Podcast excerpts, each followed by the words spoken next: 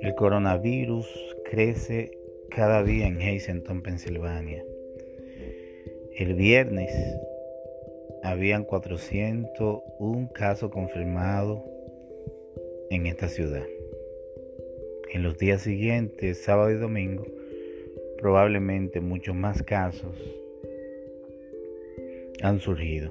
Por ejemplo, hoy me dice mi hermana que dos de sus hijos salieron positivos.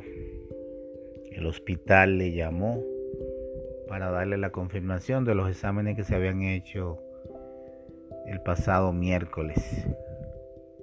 Así como ellos, hay muchas más personas que han dado como resultado positivos.